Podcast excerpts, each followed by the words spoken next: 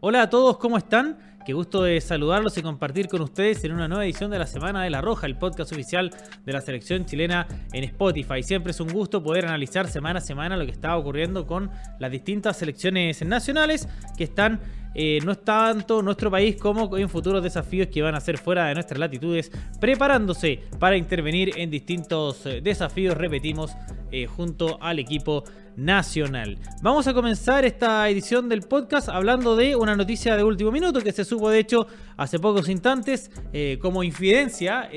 tuvimos que retrasar un poco el, inicio de la grabación para estar completamente seguros de poder hacer pública esta información, como son los próximos partidos, esta mini gira que va a tener la selección adulta chilena, eh, acá, tanto en nuestro país como en el extranjero, en algo más que una fecha FIFA de junio, porque eh, efectivamente eh, Chile va a jugar en. Chile va a jugar el día en, junio, digamos, pero hay un partido que es el primero, que ya lo vamos a detallar, que no entra dentro de la fecha FIFA, por ende podría no contar con todos los jugadores extranjeros, pero eso, eso va a ser un tema para eh, revisar eh, posteriormente. Les cuento entonces del detalle de estos tres partidos que se acaban de informar. Primero que todo, Chile va a jugar el día 11 de junio ante la selección de Cuba. Chile contra Cuba el 11 de junio. La fecha FIFA comienza el día 12. Oficialmente podría haber algunos jugadores que eventualmente no estuvieran disponibles. Eh, pienso, por ejemplo, Felipe Méndez, que ese día tiene la final de la Copa de Rusia.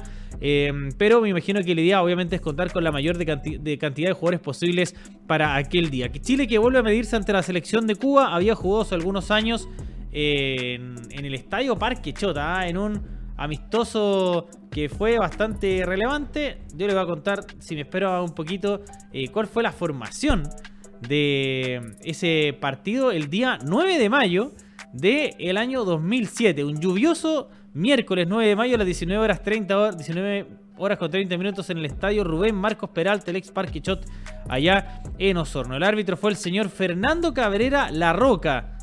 ¿Cuál fue la formación em, que presentó la selección chilena? Le voy a contar aquí de, de inmediato.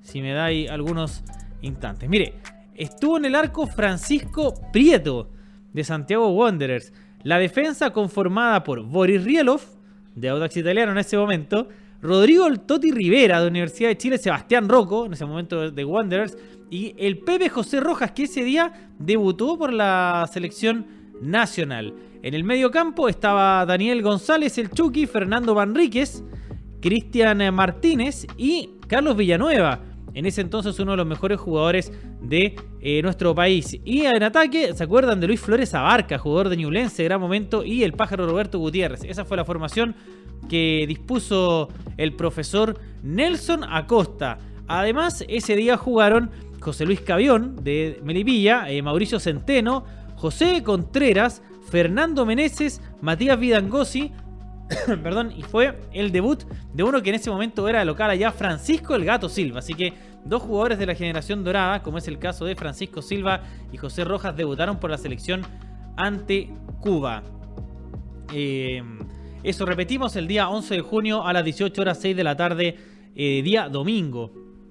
Ideal ahí para disfrutarlo ya con más frío ahí en familia ese partido el segundo encuentro que va a enfrentar a la selección nacional ante, le repetimos, la selección de República Dominicana. Tanto República Dominicana como Cuba en el papel, no, obviamente hay que reconocerlo, no son rivales que en el papel ofrezcan mayor exigencia, más allá de que todas estas selecciones, estas dos tienen uno que otro jugador interesante. Por ejemplo, en Cuba está Onel Hernández, un que es compañero de Marcelino Núñez, Núñez en el Norwich City, pero de todas maneras eh, la, idea era jugar en Chile, al menos un par de partidos, y eran eh, algunas de las selecciones que estaban disponibles para, para venir a jugar a nuestro país. Así que Chile contra Cuba, Chile contra República Dominicana, de hecho varias selecciones de la CONCACAF van a enfrentar a, equipos eh, de Sudamérica, ¿no es cierto?, de Conmebol durante esta fecha FIFA. Y cerramos con quién?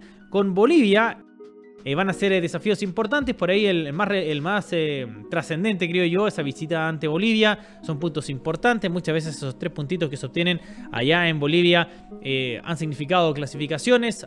también no obtenerlos ha significado no clasificar.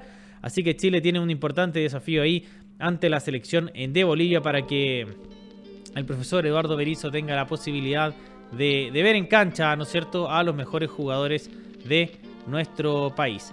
Así que mm, veremos la posibilidad entonces de eh, tener en cancha acá la selección chilena, ver eh, a quienes van a estar en, nuestro país. Eduardo Berizo conversó con nosotros la semana pasada después de un microciclo en el cual eh, trabajó con jugadores sub-23 durante toda una semana. Es el microciclo de los más largos que ha tenido. Habitualmente son tres días, en este caso fueron cuatro los días que logró estar ahí, ¿no es cierto?, el profesor Eduardo Berizo a cargo de la selección nacional. y tiene harto que conversar, harto que contarnos, así que vamos a iniciar entonces a escuchar la palabra del seleccionador nacional.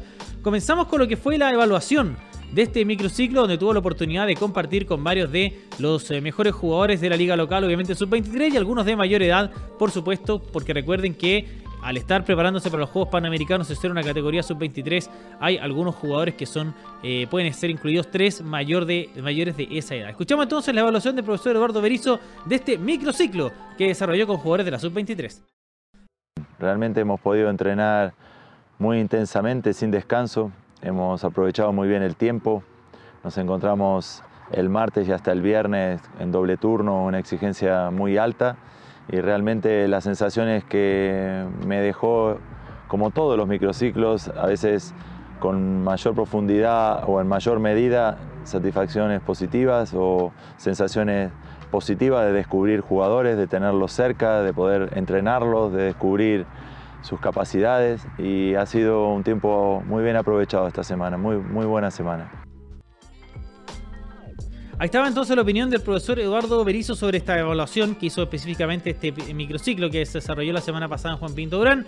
Y ahora vamos a escuchar eh, cuál es la importancia que tiene para el profesor, que nos explica detalladamente la, importancia que tiene el profesor Eduardo Berizo, la opción entonces de... Eh, jugar con este, entrenar con estos jugadores de la sub-23 para eventualmente en el futuro ya empezar a llamarlos a la selección adulta, como ha ocurrido con algunos nombres, como el caso de Alexander Aravena, eh, Bruno Bartichotto y otros. Escuchemos al profe. Bueno, hemos rotado mucho, hemos pasado por muchas nóminas, seis, donde tratamos de descubrir futbolistas con potencialidad, futbolistas que están en primera división o que están cerca de primera división, futbolistas que que se hicieron titulares en sus equipos y algunos que todavía no, pero que creemos de que son opción para siempre pensando en la selección adulta. Tenemos un compromiso en octubre de Panamericano, pero siempre también la idea, siempre latente, es aportar jugadores a la selección adulta. Y a lo mejor como mejor ejemplo es el caso de Alexander Aravena, donde de Ñublense ha sido observado, convocado, luego regresa a su club original, la Católica, sigue demostrando un nivel alto, llega aquí como sub-23, pero fue opción a la selección adulta y demostró en pocos minutos de que es una opción válida y, de futuro para nosotros. Hay muchísimos jugadores que están ahí cerca, que inclusive han sido nominados en la, en la adulta porque creemos y queremos eh, acortar la distancia, acortar la distancia de los jugadores internacionales a los futbolistas jóvenes que están en primera división. Creo que ese es un proceso que, en el que debemos ser pacientes, pero constantes y exigentes. Sí que necesitamos tiempo de que estos futbolistas acerquen la distancia con los adultos, pero mientras más tiempos pasen, eso se irá evidenciando. Entonces, no solo en microciclos como el que vivimos esta semana durante todo el año, cada vez que podemos entrenar y pudimos, lo hicimos, sino que también cuando llegue una convocatoria de junio, muchos de los que han atravesado convocatoria sub-23 formen parte de la convocatoria adulta y así encontrar, encontraremos una, mezcolanza, un mix de jugadores eh, con experiencia y con juventud. También le consultamos al profesor Eduardo Berizo qué opina de esta nueva camada de jugadores jóvenes que están empezando a ganar su lugar en Europa. El caso específico de Gabriel Suazo, de Marcelino Núñez y Felipe Méndez, que son jugadores que no solamente llegaron hace poco a Europa, que no solamente están teniendo buena temporada de estreno, sino que además son, son jugadores, perdón, eh, que han sido eh, habitualmente titulares o han tenido ya muchos minutos en los partidos de preparación de la selección chilena. Escuchamos al profesor Eduardo Berizzo. Bueno, primero es una gran noticia que los futbolistas salten a un medio competitivo más alto, Europa en este caso. Eh, y ese es el camino que creo que todo jugador joven tiene que apuntar, hacerse titular en su club, cualquiera sea, y a través de rendimientos constantes y sólidos en primera división, lograr eh, elevar su nivel y, ser transferido a una liga superior. En el caso de Marcelino, de Gaby, de Felipe, ha sido no solo una buena noticia, sino que su adaptación ha sido también para nosotros muy satisfactoria. El caso de Gaby, por ejemplo, eh, donde llegó un equipo a una liga, a un idioma, a una adaptación compleja como es la liga francesa, dio muestras de una gran capacidad de adaptación, se hizo con un lugar en el equipo, ha sido campeón hace una semana atrás y eso a nosotros nos llena de satisfacción porque representa que el nivel competitivo de nuestros jugadores existe, solamente hay que ponerlos a prueba.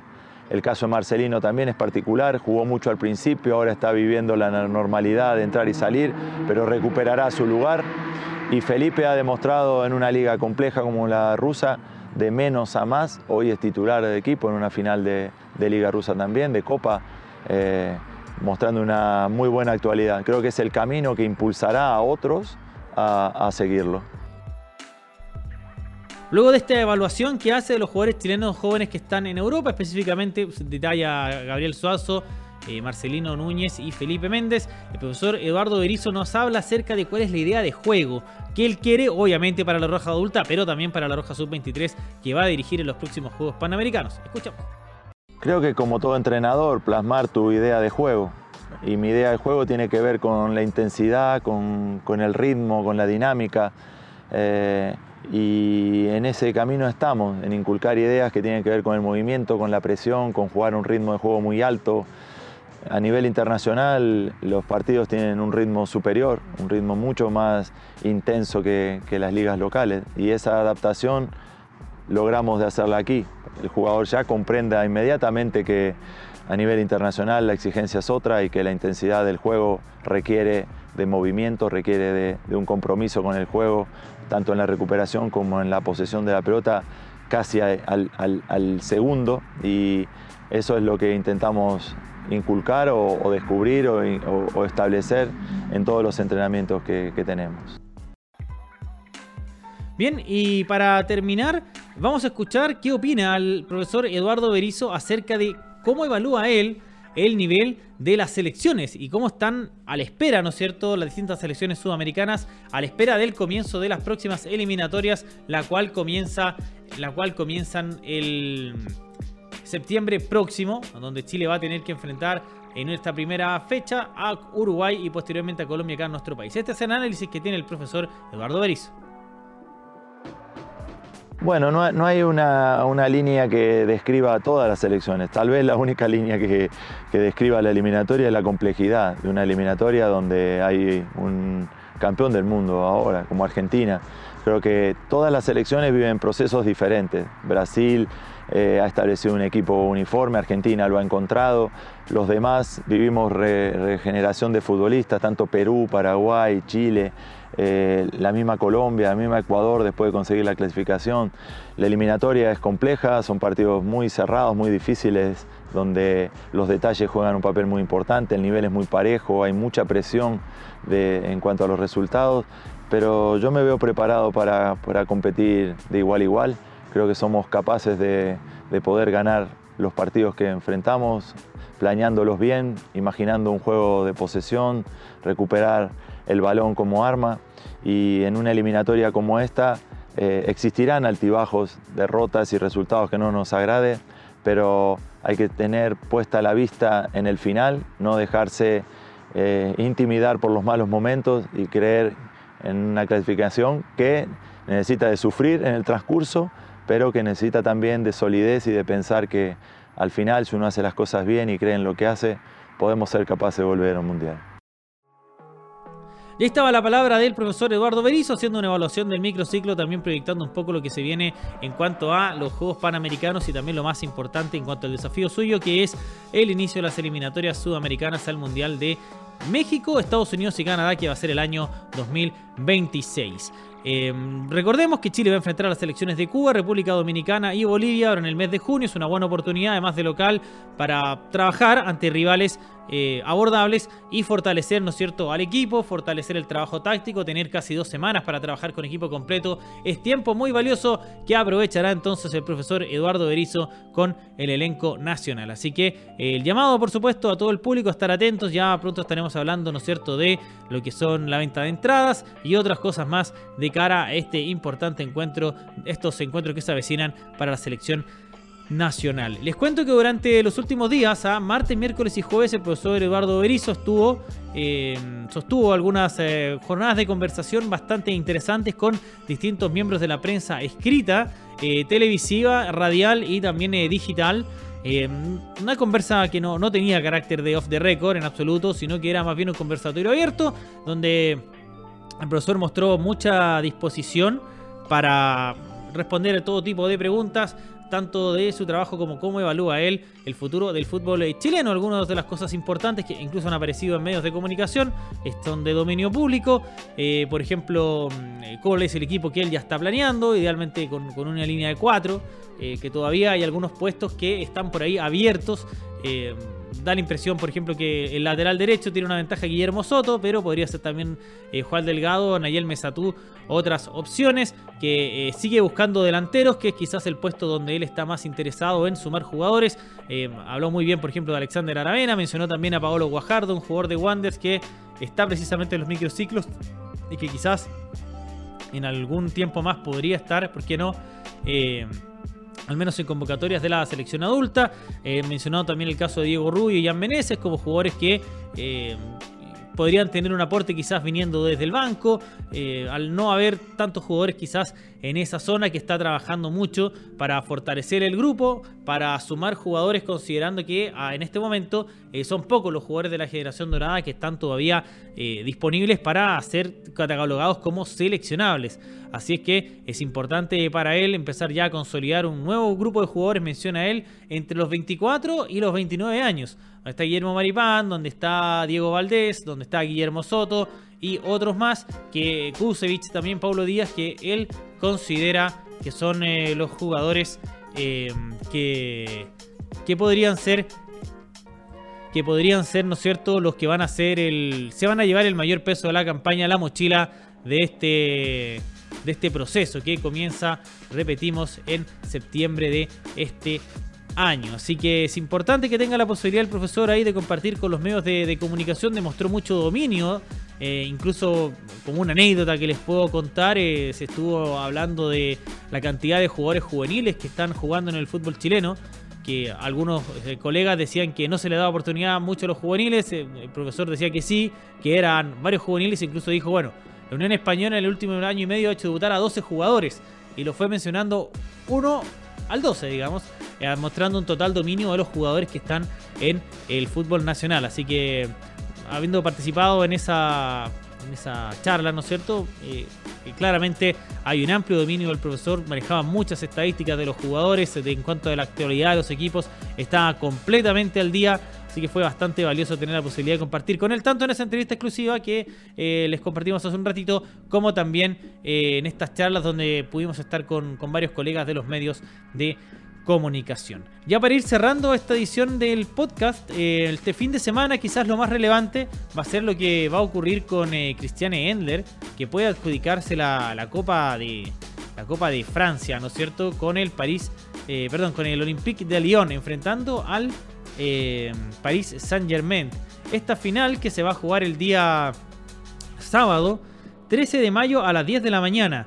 El Olympique de Lyon contra el Paris Saint-Germain va a ser la final de la Copa de Francia y está al rojo vivo también la definición de la Liga de Francia, en donde el Paris Saint-Germain se cayó en su, última, en su último partido, empató nada más, ganó el Olympique de Lyon y a falta de dos partidos con seis puntos de ventaja, el Olympique de Lyon lleva tres de ventaja con 6 en disputa, es decir, en el papel primerísima opción para llevarse el campeonato otra vez Tiane Endler. Así que la mejor de las suertes a nuestra jugadora nacional que esperemos que eh, siga sumando éxitos en el extranjero. Nosotros nos preparamos, por supuesto, para disfrutar junto a ella a la distancia de todo lo que siga logrando la mejor arquera de la historia de nuestro país y para nosotros también la mejor arquera del mundo. Otras cosas importantes señalar, eh, creo que es importante recalcar lo que está haciendo, por ejemplo, Eric Pulgar, ha vuelto de una, lesión, de una lesión completamente titular en el Flamengo, elegido de hecho el crack de la torcida, para los hinchas el mejor jugador del partido en el último encuentro donde, donde superaron al Goyas por... Eh, 3 a 1 me parece, gran partido de eh, Eric Pulgar. Tuvo también algunos minutos ahí el jugador Arturo Vidal, así que dos seleccionados en el Flamengo. Para muchos el mejor equipo de Sudamérica que estén jugando habitualmente es una gran gran noticia. Finalizó la temporada en Inglaterra, una lástima lo que aconteció, ¿no es cierto?, con, Norwich City, con Blackburn Rovers, que a última hora se quedaron afuera de del hexagonal final, no pudieron avanzar, perdón, del cuadrangular final, no pudieron avanzar al playoff para ir a la Premier. Veremos qué pasará el próximo año. Lo más seguro, Marcelino debería mantenerse en el, en el Norwich, aunque han habido hartas, hartos eh, rumores que lo colocan en el lo colocan en el, en el Brighton, lo colocan en Nottingham Forest. Vamos a ver lo cómo sigue para el jugador chileno que es Marcelino Núñez después de una temporada que fue de más altos, pero también con algunos bajos. Tuvo lesiones por ahí, yo creo que después de la primera gran lesión que tuvo le costó volver a enchufarse, por ahí no se encontró nunca en el proceso del profesor Wagner. Eh, ni como un segundo volante de contención, ni como un volante de salida quizás se encontró tan cómodo. Jugaba mejor cuando habían eh, de, interior derecho, pues tenía libertad tanto para defender como para atacar. Eh, por ahí era como su mejor y más, más jugando más frente al arco, más que de espalda, donde no le gusta tanto. Así que veremos que se viene el próximo año para este gran jugador nacional. Y el caso de Ben Brereton no pudo subir a primera división, pero Ben, eh, de todas maneras, él mismo dijo que no va a seguir en el Blackburn Rovers. Eh, hay varios medios que han dicho que está muy cerca de firmar por el Villarreal. No es un hecho todavía, podría ocurrir los próximos días. Sería una buena noticia estar en la primera división del fútbol español. El fútbol mexicano también nos entrega a un América de México como gran favorito a ser campeón de la liga, con un Diego Valdés imperial anotando un gol, eh, presentado como uno de los mejores jugadores de la liga. Eh, un golazo que hizo ayer de cabeza el jugador nacional. Y también otro equipo que viene muy fuerte es el Toluca, con Valver Huerta, con Jan Meneses, con eh, Claudio Baeza y el Monterrey de Sebastián Vega son los tres favoritos a llevarse este campeonato. Así que son, creo yo, los mayores detalles que vamos a entregarles del fútbol futbolistas chilenos en el extranjero. Una lástima la caída del Marsella contra el, Lens, prácticamente lo deja ya sin opciones de ganar el título en Francia. Vamos a ver qué va a pasar en el futuro con Alexis Sánchez. Así que eso pues, Estamos finalizando un nuevo podcast, Semana de la Roja. La próxima semana volveremos para compartir con ustedes de más noticias, más novedades que vayan aconteciendo acá en eh, las distintas selecciones nacionales. Muchas gracias por su compañía y la próxima semana estaremos nuevamente junto a ustedes en una nueva edición de la Semana de la Roja.